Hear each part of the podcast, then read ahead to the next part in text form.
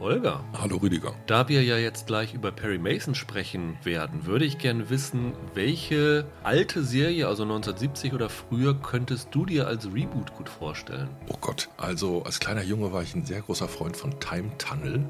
Okay. Naja, das ist so ein bisschen so ein Zeitreise-Ding. Vielleicht sind wir mit Zeitreise auch durch, was Dark angeht. Ja. Ich habe schon immer gedacht, ich würde eigentlich in meinem Leben nochmal gerne eine richtig geile deutsche Sci-Fi-Serie sehen. Aber Raumpatrouille Orion sehe ich jetzt auch nicht im Update. Am ehesten bin ich bei Auf der Flucht. Also hier Dr. Kimball. Gab es ja schon mal einen Kinofilm Ja. mit Harrison Ford. Aber dieses Motiv, jemand taucht ab, ist, glaube ich, in der heutigen Zeit nochmal ganz anders zu erzählen. Mit den digitalen Datenspuren, die wir im Netz hinterlassen. Und so diese, diese Vorstellung, äh, eine Serie, die erzählt, wie jemand um sein Leben ermittelt auf der einen Seite und auf der anderen Seite versucht, komplett im, im Nebel zu verschwinden und äh, seine Identität hinter sich zu lassen. Das finde ich, finde ich interessant, daraus könnte man was machen.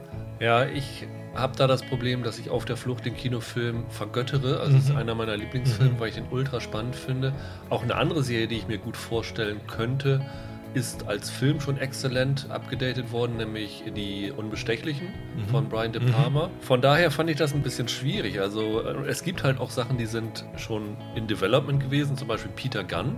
Ja, stimmt. Allein schon wegen dem Titelsong, allen in Erinnerung. Da wurde schon dran, länger mal rumgewerkelt. David Mamet wollte ja mal Have Gun Will Travel updaten, diese Western-Serie, so, so einen coolen modernen Western, finde ich auch nicht schlecht. Und dann habe ich aber gedacht, es hat doch jetzt letztens Netflix die Sitcom Sabrina in eine Horrorserie, Chilling Adventures Ja. of Sabrina verwandelt. Ja. Und dann dachte ich, wenn man Gilligan's Island nehmen würde und das dann nicht als so eine Comedy machen würde und auch nicht so als Mystery wie Lost, dann ist man zu sehr da, sondern tatsächlich als Überlebensdrama irgendwie. Mit den Figuren, die sie da haben und das irgendwie aktualisieren und in ein ganz anderes Genre verfrachten, fände ich, glaube ich, ganz interessant.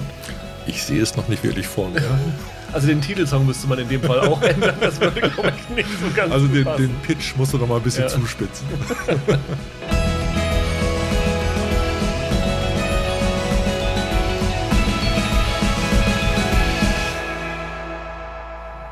Hallo und herzlich willkommen zu einer neuen Ausgabe von Serienweise. Mein Name ist Rüdiger Meier und ich begrüße ganz herzlich Holger Lübgemann. Seid gegrüßt. Wir wollen heute wieder über zwei neue Serien reden wie in der letzten Woche. Und zwar geht es um die zweite Staffel von Umbrella Academy, die seit heute bei Netflix verfügbar ist, sowie um die neue Serie Perry Mason, die bei Sky läuft und dort im Wochenrhythmus ausgestrahlt wird. Zuvor vielleicht noch ein kurzer Hinweis. Wie immer könnt ihr uns gerne bei Twitter folgen und äh, fleißig Feedback geben unter @serienpodcast. Ihr könnt es auch direkt auf unserer Webseite serienpodcast.de machen oder in den iTunes-Kommentaren gerne mit ein paar Sternchen dabei. Wir freuen uns über jedes Feedback. Also wir sind vielseitig erreichbar und geben auch gerne Antworten. Äh, beginnen wollen wir, glaube ich, aus Gründen der Popularität mit der zweiten Staffel von Umbrella Academy. Die erste Staffel ist ja im letzten Februar gestartet, also fast anderthalb Jahre her, sogar genau anderthalb Jahre her, dass es äh, jetzt weitergeht. Und war damals ein wenn man Netflix glauben darf, ziemlicher Erfolg, weil die geben ja immer so gerne ihre Angaben, was äh, Zuschauerzahlen angeht bei Hits in ihren Quartalsberichten an die Aktionäre und da ist damals auch Umbrella Academy ähm, hervorgehoben worden und äh, gefühlt war es auch ein ziemlicher Hit.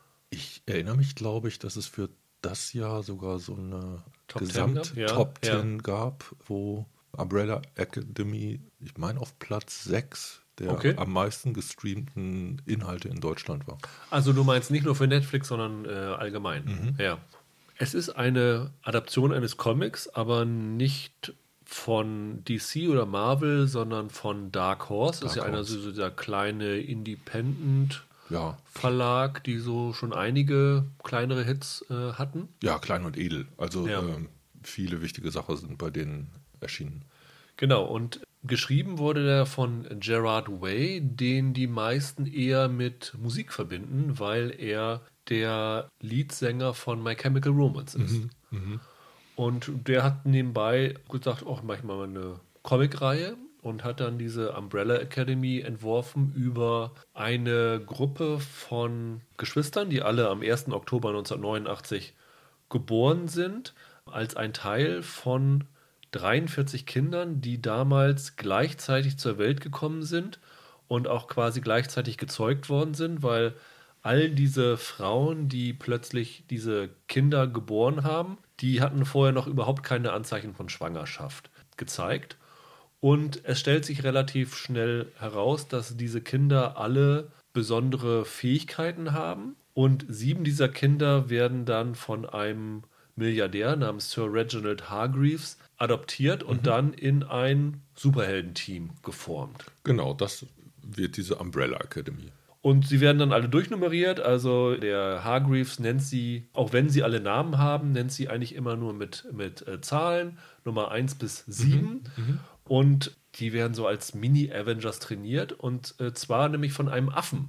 Weil dieser Sir Reginald Hargreaves hat als, wie kann man das nennen? Als, das ist wie eine Butler-Figur. Genau, wie so ein Butler hat er einen Affen, Pogo, so einen Schimpansen, mhm. der auch relativ für einen Schimpansen gute Fähigkeiten hat, im Kampf zum Beispiel. Äh, der Schimpanse als netterer älterer Herr. Genau. Und wir sehen halt im Verlauf dieser ersten Staffel, wie diese Superheldenfamilie zusammen agiert. Wir bekommen Rückblenden zu der Zeit, wo sie Kinder waren. Und im Verlauf dieser ersten Staffel arbeitet alles auf so einen erzählerischen Höhepunkt hin, der darin liegt, dass eine der Figuren, nämlich Nummer 7, Vanya, gespielt von Ellen Page, mhm. die ganze erste Staffel über so ein bisschen zur Seite geschoben worden ist, wie sie auch als Kind in der Familie zur Seite geschoben worden ist, weil sie offenbar die einzige ist von den ganzen, die überhaupt keine Fähigkeiten hat. Tatsächlich aber stellt sich dann zum Finale der ersten Staffel heraus, dass sie die größten Fähigkeiten von allen hat. Sie ist eine Violinistin und in einem Konzert am Ende der Staffel entlädt sich all ihr Frust, der sich über ihre Familie, ähm, über ihren Vater, ihre Geschwister und die Welt aufgebaut hat, in einer riesigen Explosion, die mhm. dann auch die Apokalypse herbeiführt. Ja, schön erklärt. Ja. Wir hatten damals ja auf unserem alten Feed einen Podcast dazu gemacht und ich meine mich zu erinnern, dass Roland, glaube ich, die Serie richtig blöd fand und wir anderen die Serie okay fanden mit erzählerischen Schwächen und einem ja, halbwegs enttäuschenden Finale. Du warst damals nicht beim Podcast mhm. dabei. Wie hattest du die Serie empfunden? Licht und Schatten. Ich finde, dass einige Figuren gut funktionieren und andere nicht so. Also diese Kritik an dieser Ellen Page-Figur, die mache ich mit. Die war mir irgendwie zu lang zu passiv mhm. und, und Page als Schauspielerin schien für mich auch ein bisschen zu fremdeln, so in diesem Material. Wobei das natürlich zu der Rolle passt, dass die fremdelt, weil diese Figur ja auch in dieser Superheldenfamilie fremdelt, weil sie sich ja nicht dazugehörig fühlt. Ja, aber ich äh, als Autor muss ich natürlich jede Figur so interessant gestalten, mhm. dass der Zuschauer sie gern sieht oder ihr durch ihre Konflikte folgt. Und wenn eine Figur sehr passiv angelegt ist, wenn die selber nur so ein Spielball ist, was da passiert, in dem Fall, dass sie ausgenutzt wird von ihrem Freund oder von jemandem, der sich als ihr Freund einschleicht, dann ist das nicht so ganz befriedigend. Mhm. Ich finde, dass es aber andere Figuren gegeben hat, die richtig gut funktioniert haben, die mir Spaß gemacht haben an der Serie. Dieser große erzählerische Bogen, das war für mich alles ein bisschen zu uneben da wäre für mich mehr drin gewesen und deshalb bin ich da so ein bisschen mit gemischten Gefühlen rausgegangen. Was ich positiv fand, war, dass man spürte, dass diese Serie mit einer gewissen Freude und Leichtigkeit inszeniert worden ist. Also da passieren natürlich dramatische Geschichten. Also im Verlauf der ersten Staffel sehen wir zum Beispiel, wie der eine Bruder Nummer 6 stirbt das ist zum Beispiel eine Geschichte und auch, auch viele andere Aspekte, die eher dramatisch sind, aber es ist irgendwie so ein bisschen mit leichter Hand inszeniert gewesen und mit visuellen Ideen, ähm, so ähnlich wie letzte Woche, wie wir über How to Sell Drugs Online Fast gesprochen haben, dass die Inszenierweise mir irgendwie Spaß gemacht hat dabei. Die ist in vielen Passagen selbstironisch mhm. im Grunde genommen. Also dann einen alten Killer der durch die Zeit reisen kann, als Teenager in Schuluniform die Nummer 5 ist das, Ja. auftreten zu lassen. Das ist natürlich erstmal witzig. Ja, absolut. Ähm, wer mir extrem gut gefallen hat, war das schwarze Schaf der Familie, der Süchtige. Klaus. Klaus. Ja, Klaus ist irgendwie so der verantwortungslose Hallodri, so ein bisschen, Genau. der sich ins Partyleben stürzt und der im Grunde genommen als so ein zugedröhnter Raver die ganze Zeit durch diesen Film taumelt oder durch die Serie taumelt. Also Klaus hat die, hat die Fähigkeit, mit den Toten zu kommunizieren. Vielleicht können wir mal einmal so zur Einordnung die Nummern und die Figuren durchgehen. Also Nummer 1 ist Luther, gespielt von Tom Hopper. Dessen Fähigkeit ist ja, Superkräfte, äh, war Astronaut und war auf einer Mission schwer verwundet, also eigentlich tödlich verwundet worden. Und daraufhin hat ihn sein Vater mit so einem Serum injiziert und äh, durch dieses Serum ist sein Oberkörper zu dem eines, eines Affen geworden. Wobei ein stattlicher Affe. Ja. Das ist nicht der kleine äh, Schimpanse. Von der Körperform eher Gorilla. Ja, Dann haben wir Nummer zwei, das ist Diego, gespielt von David Castaneda, der ein echtes Ass im Messerwurf ist. Dann die Nummer drei, das ist äh, Alison Hargreaves, gespielt von Emmy Raver Lampman, die Gedanken manipulieren kann. Also wenn sie sagt, ich habe ein Gerücht gehört, I heard a rumor, und alles, was sie danach sagt, führen die Verhexten dann genau. Die, aus. die macht diese, das Gegenüber quasi willenlos. Nummer 4 ist halt Klaus, gespielt von Robert Sheehan, der mit Toten kommunizieren kann. Nummer 5, hast du schon erwähnt, ist dieser Junge, gespielt von Aiden Gallagher, der eigentlich einer der Älteren ist, aber durch einen Zeitsprung, der schief gegangen ist, als Teenager wieder zurückkommt. Genau. Dann haben wir Nummer 6, Ben. Justin H. Min spielt ihn, der ist gestorben und taucht dann im Laufe der ersten Staffel wieder auf, weil der Klaus, Klaus, mit ihm kommunizieren Die kann. Nummer 4 sieht ihn die ganze Zeit. Das ist quasi sein Harvey, das Riesenkaninchen, das Genau. nur er sehen kann, das ihn verfolgt. Und der hatte die Fähigkeit, dass er aus seinem Körper Tentakel loslassen kann. Ja. Das wurde, glaube ich, dann im großen Finale auch nochmal eingesetzt, Ja, ja, weil kommt Klaus. Mhm. ihn dann sozusagen hervorgeholt hat. Und Nummer sieben ist halt Vanya, gespielt von Ellen Page, die, ich glaube, die Erklärung ist, dass sie Schallwellen in Ja, die kann, zerstörerische Wellen umwandeln kann kann. irgendwie Schwingungen verstärken, irgendwie so. Also das ist dieses Siebener-Team. Und ja, als wir sie verlassen haben, ist die Welt gerade untergegangen und sind dann gesprungen, um sozusagen nachträglich diese Apokalypse wieder aufzuhalten. Weil Nummer 5 selber durch die Zeit springen kann. Und der wagt dann quasi einen Sprung mit den anderen sechs als Passagieren, wenn man so will. Genau, mit der anderen 5 plus Geist, ja. 5 plus Geist. Ja, jetzt befinden wir uns am Anfang der zweiten Staffel. Genau, und das äh, gleiche Problem wie bei seinem ersten Zeitsprung taucht wieder auf, also auf andere Art und Weise. Er hat es wieder nicht genau hingebekommen. Der Sprung geht schief. Wir landen im Jahr 1900 und Ein, nee, 62, 63, ne? Nee, nee, sogar früher noch. Ich meine, der erste landet sogar 1961 oder 1960 da. Und ähm, wir landen in Dallas und sind halt in den 60ern und wir sehen halt, wie die erste Person dort landet in so einer Gasse und rauskommt.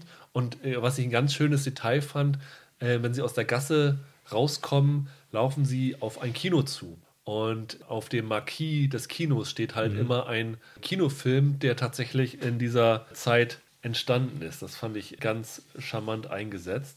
Und dann stellt sich nach, sehen wir nach und nach, wie die anderen alle ankommen und alle zu einer anderen Zeit ankommen. Also Genau. im, ich glaube, über zwei oder drei Jahre verstreut tauchen sie da auf und keiner weiß, dass die anderen dort auch sind. Also jeder geht davon aus, dass irgendwas schiefgegangen ist und keiner weiß natürlich, in welchem Jahr und in welchem Ort die anderen sind. Also die Gruppe ist getrennt, landet aber dann doch in einer Epoche an einem Ort, nämlich in den frühen 60s in Dallas. Und wer seine Geschichte kennt, weiß letztendlich, frühe 60er Dallas, das hat doch sicherlich was mit der Ermordung von JFK zu tun. Ganz genau. Und natürlich läuft es am Ende auch darauf hinaus. Und das ist die Grundkonstellation und im Verlauf dieser Staffel so nach und nach muss die Familie sich am Anfang erst zusammenfinden, bevor sie dann wieder als Team agieren können. Ja, du musst noch was dazu sagen. Äh, nicht nur die Familie ist gereist, sondern auch die Apokalypse. Also sie stehen in gewisser Art und Weise vor dem gleichen Problem, das sie in der ersten Staffel hatten, äh, der Weltuntergang droht. Genau. Also wir sehen das dann tatsächlich, wenn Nummer 5 landet. Ich glaube, er ist der Letzte, der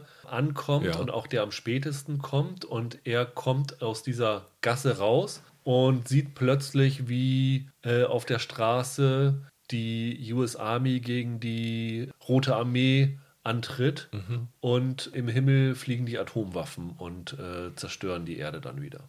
Und seine Geschwister tauchen da quasi in Superheldrollen. Genau, und dort sehen sie sich das erste Mal wieder. Und dann springt er da halt wieder raus, weil er weiß, oh Mist, die nächste Apokalypse und springt dann diesmal nicht ganz so weit zurück und dann versucht er halt wieder, diese Apokalypse zu verhindern. Ja, und kriegt aber nochmal einen Hinweis. Und damit sind wir im Grunde genommen in einem anderen Teil des Plots. Es gibt nämlich so eine Agentur. The Commission heißt sie. The Commission, genau. Die dafür sorgt, dass die zeitliche Kontinuität gewahrt wird, ja. so ungefähr. Und die zeitreisende Agenten oder Killer hat, die dafür sorgen, dass niemand den Zeitstrahl verändert. Genau. So, so ungefähr.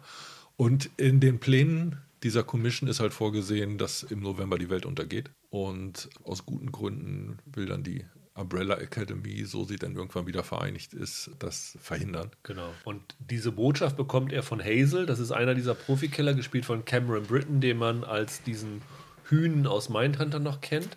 Der für mich ja äh, einer der Pluspunkte in der ersten ja, Staffel war. Zusammen mit Mary J. Blige, die seine Partnerin dort war. Genau, das waren Killer, die im Grunde genommen dieser Nummer 5 hinterhergeschickt worden sind. Es ist ein bisschen schade, dass die beiden in dieser zweiten Staffel eigentlich überhaupt keine Rolle ja. spielen. Also das kann man schon mal verraten. Das wird der erste und einzige Auftritt dort bleiben. Genau.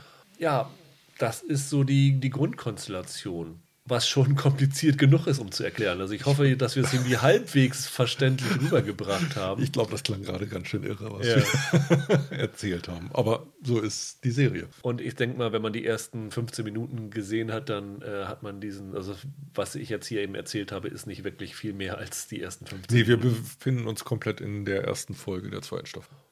Lass uns doch mal bei dieser ersten Folge oder diesen ersten Minuten bleiben. Wie fandest du diesen Einstieg der Serie? Ich fand das okay. Mir war ein bisschen unklar, was kommen würde. Mhm. Mir ging es genauso was du vorhin schon angedeutet hast, okay, wir sehen das Zeitfenster und wir sehen Dallas und dann ist klar, dass amerikanische Geschichte in anderer Art und Weise eine Rolle spielen wird. Genau das findet dann statt. Das findet aber nicht nur bezogen auf die Ermordung Kennedys statt, sondern mit einem bisschen weiter gezogenen gesellschaftlichen Rahmen. Also auch da verraten wir nicht zu viel, wenn wir sagen, dass Rassismus und die Freiheitsbewegung der Schwarzen ja. eine Rolle spielen wird. Die Bewusstseinserweiterung oder Bewusstseinssuche der 60s. Ja, äh, ja definitiv. Äh, also, wird äh, auch ein Thema. Ja, also das kann man, kann man sagen, der Klaus wird als so Guru von so einer Hippie-Kommune gefeiert. Genau, also wer gestählt ist mit den Songtexten der folgenden Jahrzehnte, äh, wird in den 60s so viele Slogans und Parolen ja. um sich werfen können, dass er gleich eine Anhängerschaft um sich schart. Ich muss sagen, dass ich mich in dieser zweiten Staffel am Anfang sehr viel wohler gefühlt habe als in der ersten Staffel. Also ich fand die Welt der 60er irgendwie interessanter ja. Und letztendlich ist es ja auch so ein bisschen, wenn du so Superhelden-Kinofilme hast mhm. und die ersten Filme meist ja diese Origin Story sind, wo also erklärt wird, wer ist das, wo kommt er her, was kann er und zum ersten Mal siehst, wie die Leute ihre Kräfte einsetzen. Ich persönlich bin normalerweise ein großer Fan davon, aber meistens ist es ja dann doch so, dass der zweite Film mehr Spaß macht, weil man nicht mehr mehr einführen muss, sondern gleich einsteigen kann. Also mhm Batman Begins versus The Dark Knight. Mhm. Viele finden Spider-Man 2 viel besser als Spider-Man. Gut, Iron Man 2 ist jetzt ein schlechtes Beispiel. aber dazwischen war ja auch noch ähm, äh, ja. einige andere Auftritte. Ähm, aber meistens ist es ja so, dass du dann diese Last hast, alles einführen zu müssen, äh, wegwerfen kannst und einfach loslegen kannst. Und hier ist mir das tatsächlich so gegangen, dass ich das Gefühl hatte, hier geht es gleich mit viel mehr Tempo los mhm. als in der ersten Staffel. Und irgendwie fand ich es reizvoll, diese Figuren alle auseinandergerissen zu haben, mhm. weil das ist ja auch das Interessante, was diese Staffel auszeichnet. Es geht ja nicht nur darum, dass die wieder zusammenfinden, sondern in dieser Zeitphase, wo sie denken, dass sie alleine sind, haben die sich alle schon ein gewisses Leben dort in den 60ern aufgebaut. Und es ist dann auch nicht so leicht, dieses Leben aufgeben zu wollen. Für was auch immer. Also die Alison Hargreaves hat geheiratet, Anführer der Bürgerrechtsbewegung und ist dann auch in dieser Bürgerrechtsbewegung ähm, sehr engagiert und hat auch ihren Superkräften abgeschworen. Mhm. Klaus haben wir schon erwähnt, ist so dieser Hippie-Guru geworden. Der Luther ist ja, wie so eine Art Preisboxer. Preisboxer geworden für einen Typen, dessen Identität wir jetzt nicht erzählen wollen, weil ich das eine ganz gute Überraschung fand. Aber er ist sozusagen ja als Türsteher für so einen, ist das ein Clubbesitzer?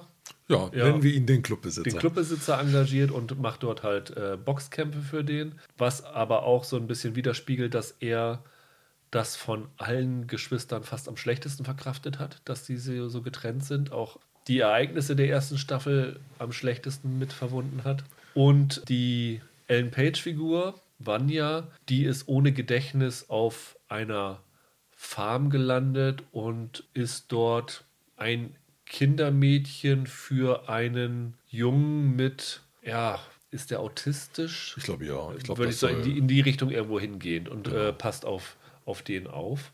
Also und der, der Diego ist in einem Irrenhaus. In einem Irrenhaus gelandet, genau. Und warum ist er im Irrenhaus gelandet? Weil er sofort, als er merkt, in welcher Zeit er ist, die Kennedy-Ermordung verhindern will. Das fand ich irgendwie ganz cool, wie sie da diese einzelnen Plots aufgemacht haben und da halt dann auch so sehr viele zeitgemäße Aspekte, wie du das schon angedeutet hast, eingebracht haben. Und es wird ja immer gerne gesagt, oh, die Serie ist so am Puls der Zeit und hat vorausgesehen, was da passiert. Also das habe ich zuletzt bei Tote Mädchen Lügen nicht gesehen. Da gab es da eine Szene, wo dann halt in der Schule die Polizisten die Schüler kontrollierten und da natürlich dann in erster Linie die Latino-Schüler durchsucht haben statt die Weißen und dann irgendwie und es dann so ein Riot gab mhm. und dann oh ja, das ist ja wirklich in weiser Voraussicht und wie sie das vorausgesagt haben, wo man echt nur sagen kann, nee, das war, ist nun wirklich seit Jahrzehnten so und ist nicht anders und ist natürlich nur natürlich, dass man dann darauf eingeht. Mhm. Und dass es jetzt gerade so eine Riesenwelle geschlagen hat, ist natürlich Zufall, aber das hat einfach damit zu tun, dass das halt wirklich seit Jahrzehnten nicht anders ist. Aber das trotzdem zu sehen hier, fand ich auf eine sehr kluge Art umgesetzt. Und dieser Plot, in den diese Allison gerät mit den Bürgerrechtsbewegungen, die dann halt im Vorfeld von dem Kennedy-Besuch in Dallas darauf setzen, dass wenn sie hier protestieren und die Kameracrews alle sowieso schon in Dallas sind, weil sie auf den Präsidenten warten, dass sie dann eine nationale Reichweite für ihren Protest bekommen. Das fand ich unglaublich spannenden und faszinierenden Subplot. Da fallen mehrere Sachen zusammen. Also zum einen sind die 60s ein tolles Jahrzehnt, das mhm. ist schön anzusehen. Da ist extrem viel passiert auch Mad Men ist nicht zufällig irgendwie äh, so ein Erfolg gewesen. Die haben einfach eine tolle Epoche ausgesucht, um diese Geschichte zu erzählen. Und die äh, 60s waren auch so ein, so ein Jahrzehnt der Emanzipation, kann man sagen. Und damit spielt die Serie auch. Du hast also eine Zeitphase, die erstmal einen, einen tollen Look und Feel hat. Das spielt denen so ein bisschen äh, in die Karten. Und dann ist dieses Zeitreisemotiv ja auch wirklich spannend, wenn man überlegt, ja, mit unserem Wissen heute, wie würden wir uns in der Bürgerrechtsbewegung verhalten? Und die Allison äh, argumentiert unter anderem dann dafür, äh, nee, wir dürfen jetzt nicht zurückweichen, wir dürfen jetzt nicht den moderaten Kurs fahren. Wir haben jetzt ein Zeitfenster, in dem sich was bewegen lässt. Mit so einer Glut der Gegenwart reist die in die Vergangenheit und schafft dort dann andere Figuren mitzureißen und äh, ihre Position übernehmen zu lassen. Und das ist interessant. Das sieht wirklich gut aus. Ähnliche Aspekte gibt es auch bei Ellen Page auf der Farm. Ja. Psychologisch vielleicht ein bisschen schwierig, weil das in der Figur in der ersten Staffel so nicht so richtig angelegt war, fand ich. Aber auch das hat was sehr Modernes, sehr Gegenwärtiges in der Erzählung und das da einzubringen, einzuflechten, fand ich gut. Ging mir auch so. Ich hatte dann im Lauf dieser Staffel leider das gleiche Problem wie im Lauf der ersten Staffel. Also ich fand auch hier wieder sehr, sehr starker Anfang und dann gerade so Folge 6, 7 trat so ein bisschen auf der Stelle rum. Ich hatte nicht das Gefühl, dass hier irgendwie was vorangebracht wird und es fühlte sich mehr so an wie Füllwerk nach dem Motto, wir müssen hier irgendwie unsere Anzahl an Folgen voll bekommen. Mhm. Und deswegen drehen wir uns jetzt mal zwei Folgen lang im Kreis, ohne das voranzubringen. Ich finde, sie haben eigentlich die Struktur der ersten Staffel in der zweiten so ein bisschen übernommen. Man hat oft das Gefühl, dass es jetzt so, ein, so eine Äquivalentfolge gibt zu dem, was in der ersten Staffel passiert ist diese, ich habe immer noch keinen Namen dafür, diese Agentur, diese Kommission, dieses Überwachen des Zeitstrahls nimmt einen immer größeren Raum ein, äh, wird quasi als Teil des Plots mit allen Figuren, die da dranhängen, immer wichtiger. Das schafft eine Form von Verwicklung und Spannung durchaus, aber ist auch so ein bisschen lame duck, finde ja. ich. Also Darauf also, ruhen sie sich immer so ein bisschen aus. Wenn sonst nichts passiert, dann kommt wieder ein bisschen Kommission. Wobei die Kate Walsh, die man ja aus Grey's Anatomy und als mhm. äh, Hannahs Mutter aus Tote, Tote Mädchen Lügen nicht kennt, hat da schon viel Spaß dran und macht eigentlich auch viel Freude, wenn man sie sieht. Die kann so tatsächlich überraschend so ein Bösewicht ganz gut verkörpern. Ja, wobei sie auch in dieser Staffel für mich nicht zu den ganz starken Figuren zählt. Nö, aber dafür hat sie auch zu wenig zu tun letztendlich. Ja es gibt Figuren dabei, die für mich so Mitläufer sind. Mhm. Also mit wem ich eigentlich nicht viel anfangen kann, ist der Diego. Ich glaube, jede Minute Screentime mit dem hätte ich gerne rausgeschnitten. Also das hat für mich überhaupt nichts. Umgekehrt Nummer 5 und diesen Zynismus, den der im Grunde genommen präsentiert in der, in der Serie, äh, den finde ich wirklich erfrischend. Das ja, es ist total Spaß. Es ist eigentlich erstaunlich, weil das ist eine Figur, wenn du so die Prämisse der Serie jemandem erzählst, ich glaube, so die erste Besorge wäre, hier hast du so einen naseweisen Teenager, so in Richtung Wesley Crusher, Star Trek Next Generation, so einer, der unglaublich nerven kann, von Fans gehasst werden kann, aber ist tatsächlich hier überhaupt nicht. Und ähm, der, der Aiden Gallagher, der hat echt was auf dem Kasten. Der macht, der macht einen super Job. Ja. Der macht echt einen super Job. Das ist eine Figur, die nach der Papierform nicht funktionieren sollte und die funktioniert. Ja. Und das ist erstaunlich und das ist mit Vergnügen anzusehen, mhm. finde ich. Und dann gibt es andere, die sind so ein bisschen passiv angelegt. Dieser Lucer auch. Lucer und Diego sind beide für mich im Grunde genommen tump. Ja, das muss man sagen. Also ist definitiv ist die Serie am stärksten, wenn sie sich auf Allison konzentriert und auf Nummer 5 konzentriert und mit Abstrichen auf Klaus. Also ich finde, diese Klaus-Figur ist auch eine, die lustig ist und gut funktioniert die auf Dauer aber auch schnell nerven kann. Ja, geht mir nicht so. Für mich sind Fünf und Klaus die beiden Bringer, die die anderen so ein bisschen mitziehen und deren Szenen lustig sind, selbst wenn sie nur alleine drin sind. Es kommt noch eine Figur dazu. Laila meinst du? Laila meine ich. Äh, also äh, Diego bricht am Anfang aus dem Irrenhaus aus. Ja. Ich glaube, das ist auch noch erste Folge oder, oder Anfang zweite. Und nimmt eine Mitpatientin im Grunde genommen mit. Und die läuft dann, ja, man kann sagen, so als Hemmschuh durch die ersten Folgen mit. Und die äh, wird im Laufe der Staffel noch eine größere Rolle übernehmen. Das hat Spaß gemacht. Die ja. fand, ich, fand ich auch unterhaltsam. Die fand ich, fand ich gut gespielt. Von ähm, Ritu Arya heißt die Schauspielerin. Das war eine überraschende Figur, die, ja. die eine Bereicherung ist. Ja. Was ich in dieser Staffel extrem gut fand, und das ist halt auch der Vorteil, wenn man nicht nochmal alles von vorne erklären muss. Die erste Staffel hat zwar auch mit Rücksprüngen gearbeitet und Rückblicken, wie das mit den Kindern losging. Aber in diesen Rückblenden haben sie extrem viel Exposition. Also mhm. viel musste erklärt mhm. werden. Mhm. Und das hat sehr viel Zeit eingenommen. Also mhm. diese Rückblenden waren teilweise sehr lang in der ersten Staffel, wo sie sich auf die, die Kinder konzentriert haben. Hier haben sie natürlich den Vorteil, dass sie die Welt schon erschaffen haben und das nicht mehr so doll machen müssen. Und sie machen das ganz clever, dass sie in jeder Folge auf so eine Art Cold Open zurückgreifen. Das heißt, mhm. bevor die eigentliche Handlung der Folge losgeht, nochmal so zwei, drei Minuten äh, irgendwo anders hingehen und die, in diesen zwei, drei Minuten die Exposition unterbringen. Und das halt nicht so unterbringen, dass hier irgendwie es in Dialogen erklärt wird, sondern in kurzen Sequenzen äh, bekommst du eigentlich alles, was du als Voraussetzung wissen musst mit. Ja, wobei ich nicht glaube, dass man in der zweiten Staffel jetzt einsteigen kann.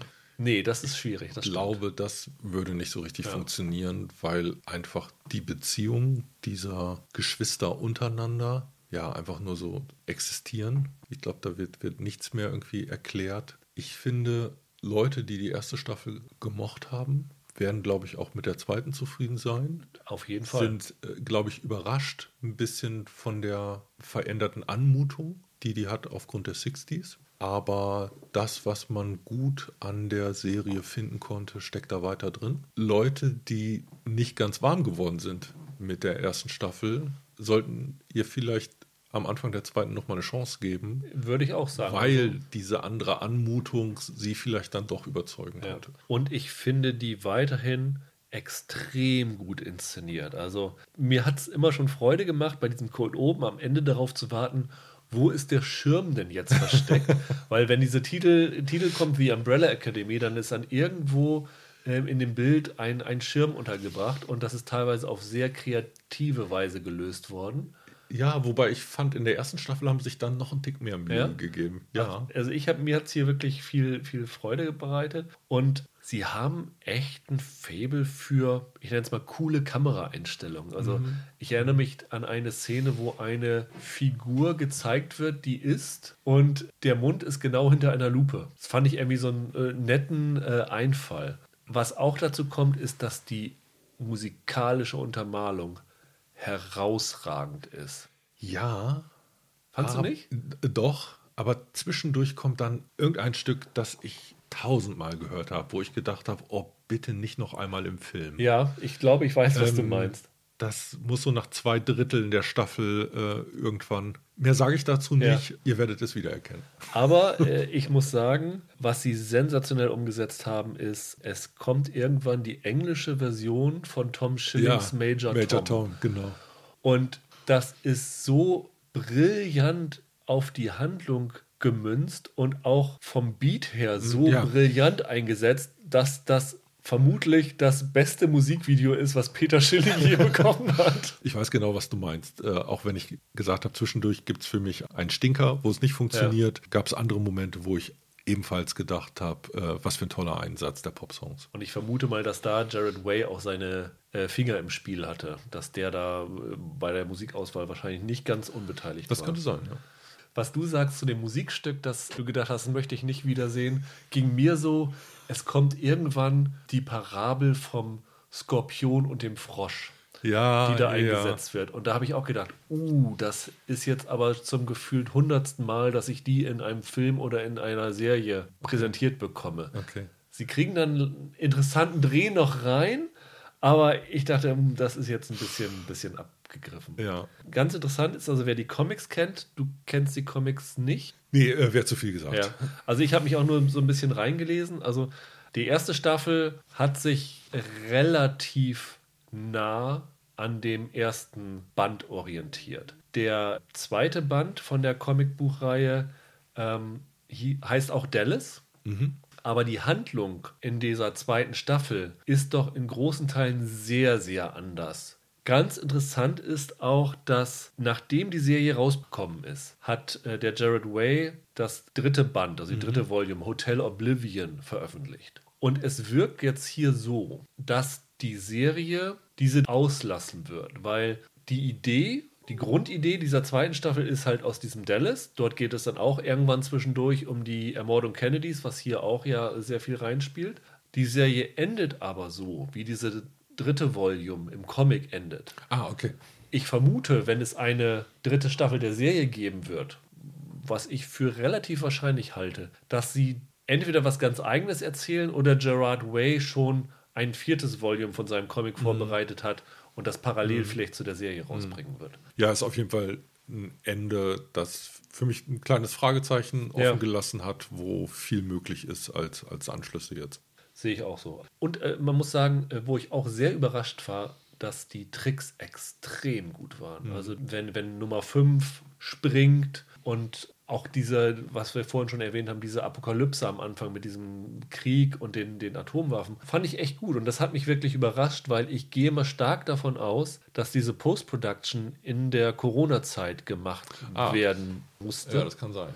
Und das sicherlich nicht ganz so einfach war, da so gute Tricks zu beizubekommen. Also das fand ich sehr überraschend. Ich glaube, die Leute, die das sonst machen, sitzen auch zu Hause vom Rechner. Also. Aber wahrscheinlich mit besserer Ausstattung. Oder meinst du, die haben alle ihren Keller unten? Aber fand ich, fand ich ganz gut. Also ich habe meinen Spaß dran gehabt, diese zweite Staffel zu gucken. Und das hat mich ehrlich gesagt überrascht, weil ich hatte keine großen mm. Erwartungen daran. Mm. Wollen wir zu Perry Mason wechseln? Perry Mason. Ja. Auch seit heute verfügbar, dieses Mal aber bei Sky und im Wochenrhythmus kommt die Serie raus. Hat acht Folgen. Ja. Äh, ich habe alle acht gesehen. Du ich hast auch, auch, alle, alle acht gesehen. gesehen. Ja. Es ist ein bisschen ein Problem, über diese Serie Gebühren zu reden, weil äh, wir wollen ja nicht spoilern, aber die Serie macht zur Mitte einen Dreh, dass sie eine ganz neue Serie wird. Und äh, das ist nicht ganz ohne. Also wir, wir versuchen mal in der Diskussion der Serie das anzudeuten, dass da was passiert, ohne zu erzählen, was da passiert, sagen wir es mal so. Okay, taste du dich mal vor, genau. ich komme hinterher. Also Perry Mason, wer es nicht kennt, ist eine Romanfigur, die 1932, 33 von Earl Stanley Gardner entwickelt worden ist. Genau. Seines Zeichens selber ein Anwalt, ja, 20 Jahre als Strafverteidiger in Kalifornien, glaube genau. ich, äh, gewirkt. Und der hat in seiner Freizeit abends immer Krimis geschrieben und dort die Figur Perry Mason erschaffen. Und diese Perry Mason-Figur ist sehr schnell in der Popkultur mit offenen Armen empfangen worden. Also ja. es gab schon in den 30ern die ersten Filmadaptionen. Ich glaube 1934 hat Warren William sagt mir jetzt tatsächlich nichts, den äh, Perry Mason gespielt. Und bekannt geworden ist das letztlich durch die 50er Jahre, 60er Jahre Fernsehserie Perry Mason, wo Raymond Barr den Anwalt gespielt hat. Genau. Neun Jahre, 271 Folgen, also wirklich ein Serienschwergewicht damals gewesen. Hast du damals was von gesehen? Ich meine mich vage zu erinnern, dass als ich ja, so, weiß ich nicht, 14 war oder so, dass es da noch irgendwo im Privatfernsehen lief und man da ab und zu mal so eine Folge von gesehen hat. Also diese 50er, 60er Serie, das weiß ich nicht, aber es gab dann ja quasi eine Neuauflage. Die, die äh, TV-Filme meinst du? Perry Mason ja. Returns, die habe ich irgendwie am Rande wahrgenommen. Ja. Also ich habe bestimmt irgendwie zwei, drei, vier Folgen Perry Mason irgendwann mal gesehen. Ich habe eine Vorstellung von dieser Figur und äh, ich habe eine klare Vorstellung von Raymond Burr als, ja. als Darsteller dieser Figur. Und der Perry Mason war ein genialer Anwalt. Ja. Also innerhalb der Serie hat er, glaube ich, wenn ich das richtig weiß, von den 270 Fällen einmal verloren und zwei weitere Fälle auch verloren, die dann aber im Nachhinein nochmal wieder ja, äh, das Urteil ja. revidiert worden ist. Also er hat eine ähm, Siegquote von um die 99 Prozent. Das gehörte, glaube ich, zu diesen alten Folgen auch, dass als Abschlussszene immer die Beteiligten ihren Sieg in irgendeinem Restaurant gefeiert ja. haben und da zusammensaßen. Und das war halt so eine klassische Gerichtsserie. Ich meine, letztendlich, Matlock war damals, als ich, wie gesagt, so 14 war, eine große Nummer, lief im, im Fernsehen rauf und runter. Ich habe das damals auch mit Freude geguckt und es war ja immer so, dass dann halt die Folgen damit enden, dass der den mit äh, Widersprüchen konfrontiert, jemand im Zeugenstand und quasi im Zeugenstand jemand anders zugibt, dass er wirklich oder sie wirklich hinter den Verbrechen gestanden hat. Und es gibt ja in der Gerichtsmedizin, in der äh, Rechtsprechung nach CSI gab es ja den sogenannten CSI-Effekt wo die Leute immer erwartet haben, es muss DNA-Beweise und mhm. sowas geben, äh, gerade bei geschworenen Prozessen. Und es gibt auch etwas, das nennt sich das Perry Mason-Syndrom, weil diese Serie diesen juristischen Prozess sehr vereinfacht dargestellt mhm. hat, dass viele Leute durch die Serie eine falsche Vorstellung davon mhm. hatten, wie so ein Gerichtsverfahren abläuft und auch viele Leute gesagt haben, ha, ich habe 100 Folgen Perry Mason gesehen, ja, ja. ich kann mich selber verteidigen. was dann meistens in die Hose ging. Also diese Serie hat damals schon einen ziemlichen Einschlag gehabt, muss man sagen. Und jetzt versuchen sie diese Serie halt wieder zu beleben, aber als Prequel. Genau. Und das ist insofern relativ interessant, weil diese Romane von dem Gardner relativ wenig über die Person Perry Mason vor erzählt haben. Auch die Serie nicht. Eigentlich überhaupt nichts. Genau. Also das war nur ein Statthalter für dieses Prinzip, diese, diese Figur des, des Verteidigers. Im Grunde genommen war das so eine neue Variante des äh, Detektivromans und die Geburtsstunde des Gerichtsthrillers. Also den ersten, den gab es in Deutschland schon 1917 von Ricarda Hoch. Ja. Aber in den USA, dieses, der Anwalt als Detektiv ist im Grunde genommen durch diese Perry Mason-Figur populär gemacht worden. Genau, und das bedeutet natürlich, dass die Macher relativ freie Hand hatten, ohne gegen den, wie man so schön sagt, Kanon zu verstoßen. Ja, oder gerade nicht. Ich finde, eine erste Kritik oder so, so, so eine Richtung, äh, wie jetzt äh, mit dieser Miniserie umgegangen wird, äh, die man findet, ist ja, das ist nicht mehr Perry Mason. Das ist nicht die Anwaltsfigur, die wir kennen, weil, und jetzt kommen wir mal zur äh, aktuellen Serie, der im Grunde genommen erstmal als so ein abgewirtschafteter, heruntergekommener Detektiv eingeführt wird, der sein Geld damit verdient, bei anderen durch Schlafzimmerfenster zu fotografieren. Ja. Also das ist so ein, so ein Typ, der dem Ehebruch hinterher äh, recherchiert, so ein bisschen. Genau, er ist ein Kriegsveteran. Mit Trauma. Mit Trauma, hat eine geschiedene Ehe, ein Kind, das er, ein Sohn, den er nicht zu sehen genau. bekommt mehr, mag den Alkohol ganz gerne mhm. und ist auch nicht so ganz wahrscheinlich unbescholten durch die große Depression gekommen, also durch die Weltwirtschaftskrise. Wir befinden uns im Jahr 1932, wo so die Wirtschaftskrise gerade rum ist. Und das schlägt sich schon in, der, in dieser Serie nochmal ein bisschen nieder auch. Das ist eine Figur, die nicht bereit ist, sich an jeden Buchstaben des Gesetzes ja. zu halten. Und allein das ist für die Perry Mason-Fans ein Sakrileg. Mhm. so. Und er arbeitet halt als äh, Privatermittler und zwar für den Anwalt Elias Burchard Jonathan, E.B. Jonathan. E.B. Gespielt von John Lithgow. Genau.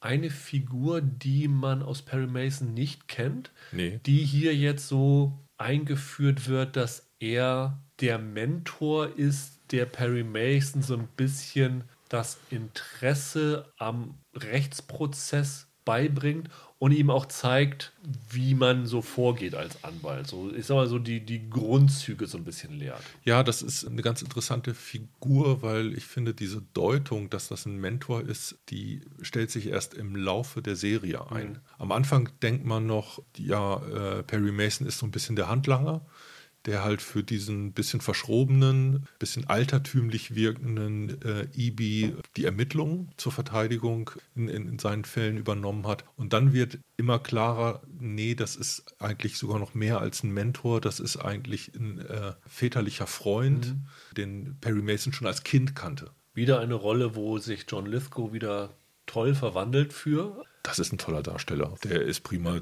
Der könnte eine Stange Sellerie spielen, das wäre überzeugend. Die anderen Figuren, bis auf eine weitere, also es gibt noch einen anderen Detektiv, Pete Strickland, der von Shea Wickham gespielt wird, spielt die rechte Hand von Perry Mason, der ihm auch immer so ein paar Aufträge zuschustert. Genau. Aber die anderen Figuren, die wir hier kennenlernen, die haben alle ein Pendant in der Original Perry Mason Serie beziehungsweise in den Perry Mason Büchern. Ja, es gibt auf jeden Fall noch eine zentrale Figur. Da wolltest du wahrscheinlich auch genau Della, Della Street. Das ist die Sekretärin von dem E.B. Jonathan, die in der Originalserie die Assistentin von Perry Mason genau, ist. Genau. Und die wird hier gespielt von Juliette Rylance, die ich unfassbar gut finde.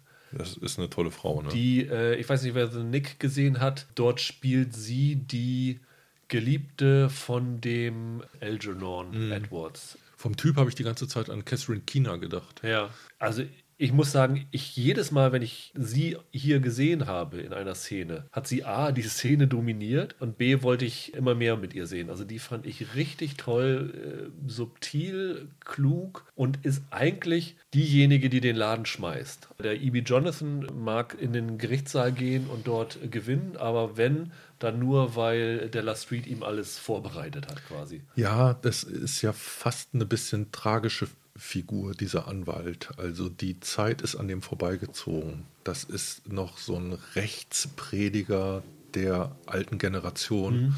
Und jetzt sind um ihn herum Jüngeren dran, die ja nicht mehr so einen juristischen Ehrbegriff haben wie er. Und das wird immer besonders klar Es gibt quasi so ein Fernduell zwischen ihm und dem Staatsanwalt und beide predigen im Grunde genommen ihre Sichtweise des Falls den Presseleuten. Die halten Hof und diktieren den Journalisten in die Feder, was sie zu schreiben haben, wie die Geschehen zu deuten sind. Da zieht er sich äh, schlecht aus der Affäre, weil er einfach so ein bisschen ähm, selbstgefälligter wirkt, ne? wie, der, wie der Typ, der ja von der, von der Zeit überholt wurde. Und dann gab es in der alten Serie noch eine Figur, die quasi in der alten Serie das war, was Perry Mason hier in der Miniserie ist, nämlich der Privatdetektiv, Ja, der klar. die ähm, schmutzige Arbeit für den Ja. Anwalt macht. Ja. Paul Drake heißt die oder hieß die Figur damals. Willst du dazu mehr sagen? Weil ich finde, der wird ein bisschen als Überraschung eingeführt. Ja, aber ich finde, der Name ist ja bekannt, dass die Paul Okay, Drake-Figur. Also die Figur taucht hier auf als ein schwarzer Streifenpolizist.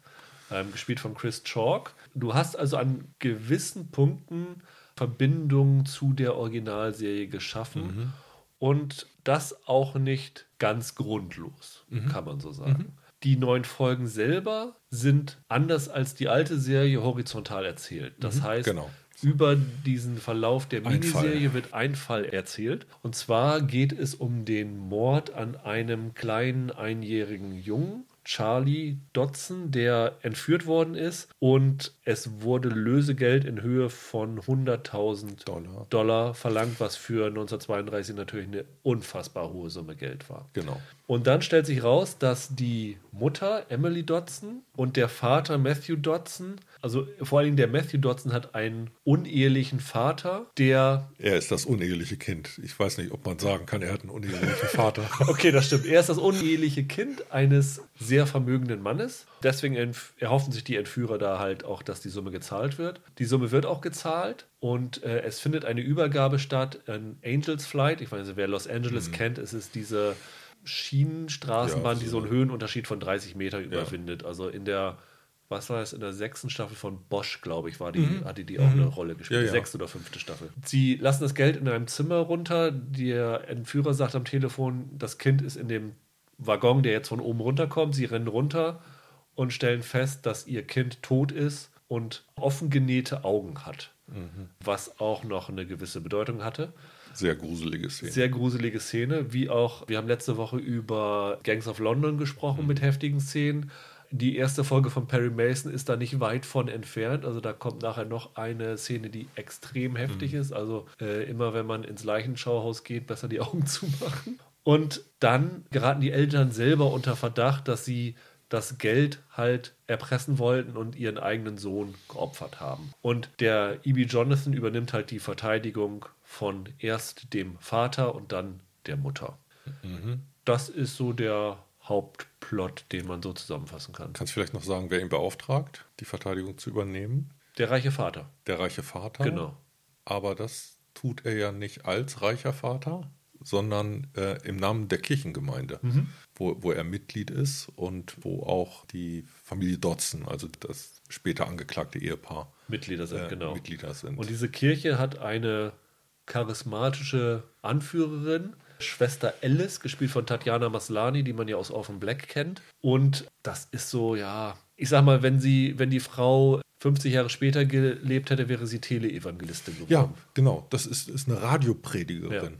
Mit Ja. Wunderheilung und allem drum und dran. Genau. Verspricht's. Und beiliegender Zahlkarte. Genau. Ja, das ist die Ausgangslage. Und ich weiß nicht, wie es dir ging, aber ich hatte damit am Anfang echte Schwierigkeiten. Mit welchem Teil? Mit allem. Mit allem? Mit allem.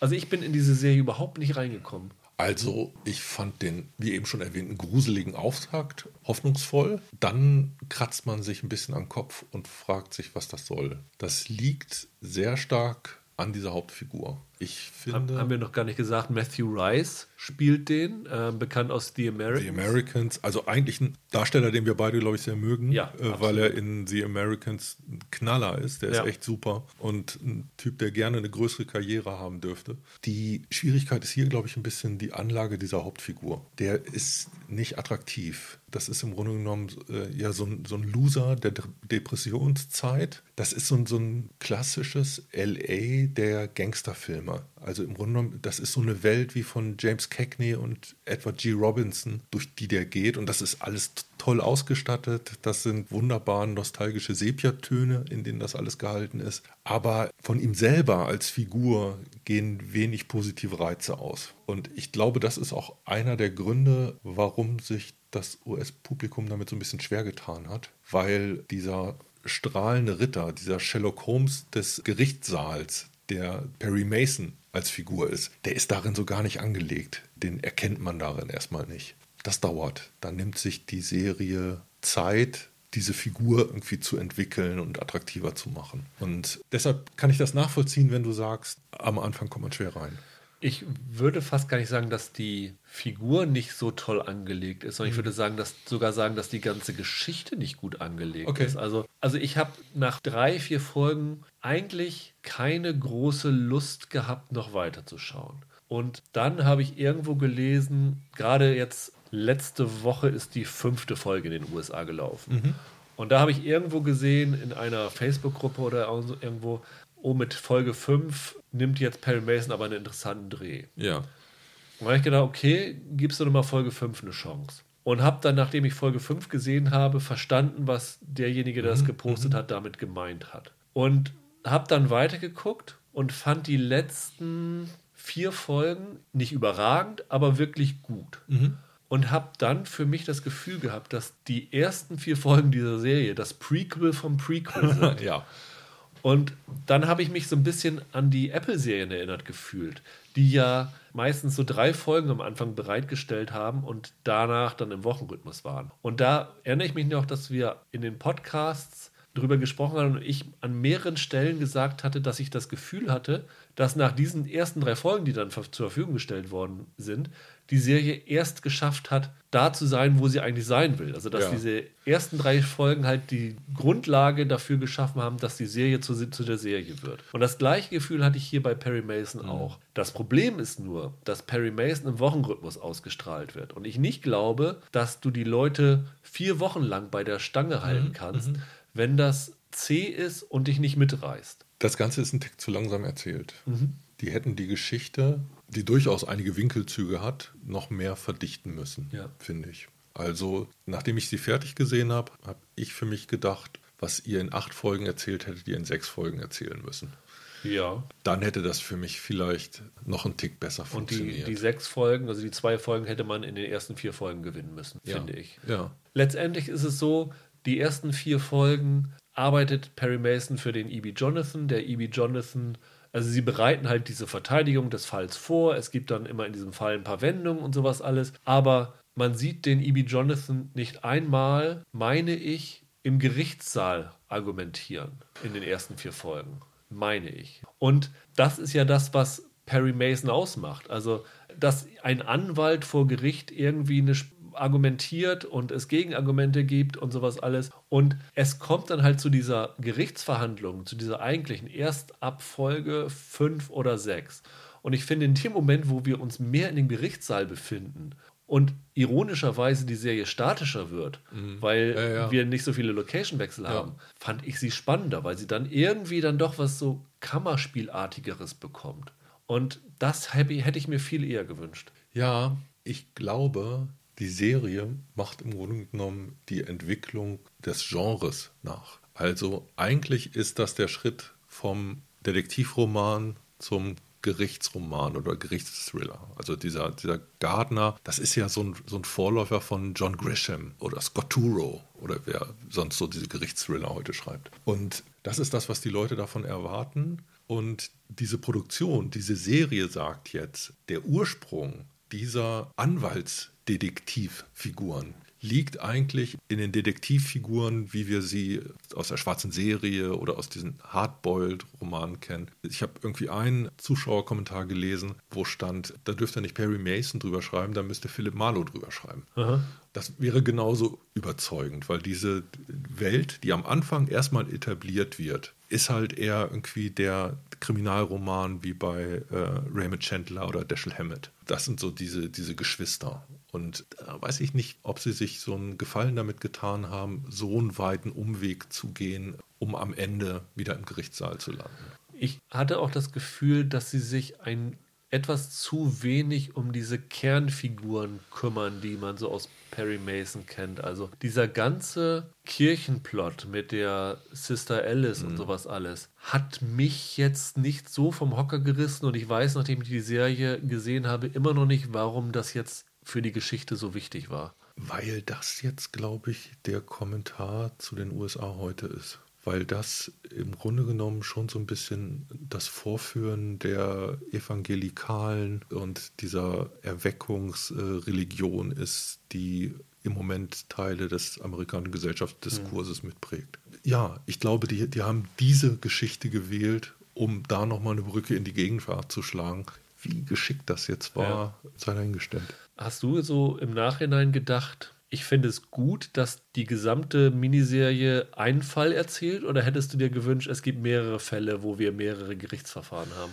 Nee, ich, äh, ich fand gut, dass das okay. einer war. Hätte man ihn noch einen Tick cleverer erzählen können? Ja, ich glaube, das hätte man schon. Die haben ein bisschen versucht, zu sehr allen Figuren gerecht zu werden. Das hat ein bisschen zu sehr versucht, so ein Panorama zu sein. Also es gibt, ich weiß den Namen nicht mehr, es gibt diesen anderen Detektiv. Pete Strickland, du meinst hier die Shea Wickham-Figur, oder? Ja, ja, genau. Das ist eine super Type. Also ja. wie der ausgesehen hat, den hat man gern gesehen. Das, der wirkte wie so ein Original aus der Zeit. Und ich glaube, da haben sich die Drehbuchautoren oder der Regisseur ein bisschen verliebt und haben den dann größeren Platz ja. eingeräumt, als er eigentlich hätte haben sollen. Es gibt noch eine Geschichte, die durchläuft. Perry Mason lebt in seinem Elternhaus einer Farm am Rande eines Flugfelds. Ja. Und die Besitzerin dieses Flugfelds ist seine Geliebte und will gleichzeitig ihm das Haus abkaufen. Und hätte das irgendwas geändert, wenn du diesen kompletten Plot rausgekickt hättest? Nee, überhaupt nicht. Der ist für nichts wichtig. Es gibt eine tolle Vögelszene, wo Perry Mason in die Ritze zwischen Bett und Wand geritten wird, muss man sagen.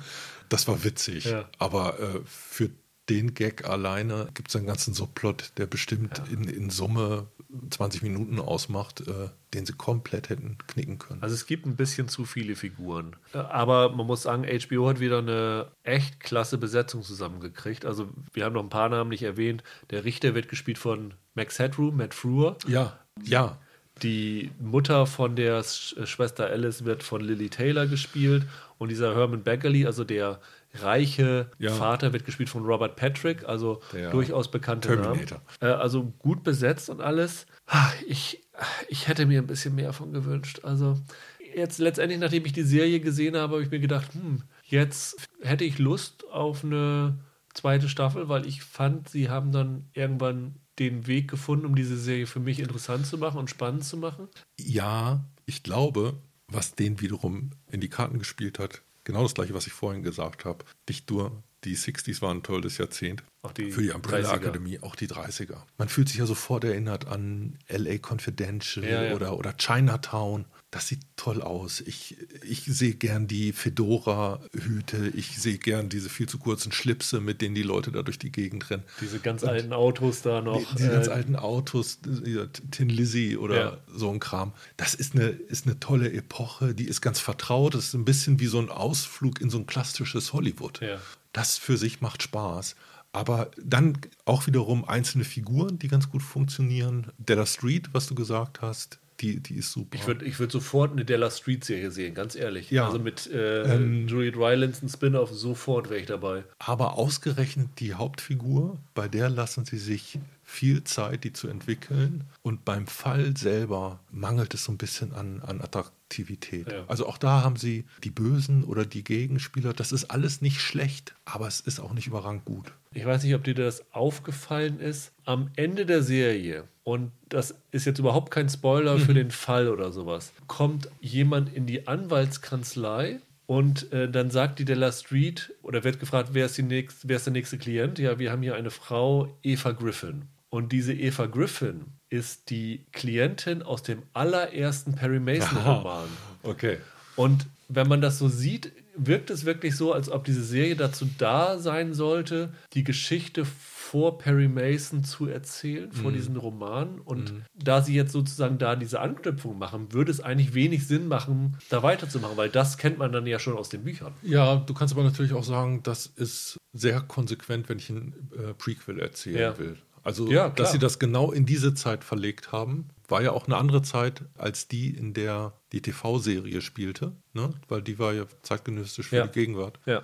Hat das schon eine ziemliche Konsequenz. Und ich finde, das stützt ein bisschen das, was ich gesagt habe, dass sie in dieser Struktur im Grunde genommen was erzählen wollten über Gardners Beitrag zum Genre Hm. mit dieser Figur. Ja. Hast du noch was? Tolle Ausstattung, toller Look, aber das Quäntchen fehlt. Übrigens auch mit so die simpelste Titelsequenz, die ich seit langem gesehen habe. Es, ist, es, es gibt keine Titelsequenz. Irgendwann wird einfach nur Perry Mason, ähm, der Schriftzug eingeblendet. Unten steht dann noch Copyright MMXX, also diese römischen Zahlen. Das wirkt auch so, so schön altertümlich, dieser Titel da irgendwie eingebaut. das fand ich ähm, ganz lustig. Ich, ich glaube, das ist eher eine Anspielung an die ganz alten. Ähm, Schwarz-Weiß-Filme, ne? Ja. An die alten Schwarz-Weiß-Filme, da hast du, glaube ich, auch sogar überraschend klein einfach nur so eine Tafel, wo Perry Mason draufsteht und dann geht's los. Ja. Äh, hier ist der einzige visuelle Gimmick, den sie sich erlauben. Äh, ein Teil des Bildes überlappt immer die Buchstaben. Genau, ja. Ja, dann soll es das gewesen sein. Vielen Dank. Äh, in der nächsten Woche weiß ich noch nicht genau, was wir machen. Eventuell The Rain, die dritte Staffel startet bei Netflix und bei Amazon startet Alex Rider, der ne- nächste Versuch nach dem Kinofilm Stormbreaker, die äh, Bücher von Anthony Horowitz zu verfilmen. Vielleicht wird es eine von denen. Ansonsten habe ich ja Holger schon versprochen, werden wir die Woche darauf über Stranger vermutlich reden. Die koreanische Serie, durch die ich mich noch äh, durchbinden muss. Du hast was vor dir. Ja. Also, bis dahin, habt ein schönes Wochenende. Macht's gut. Ciao, ciao. Tschüss.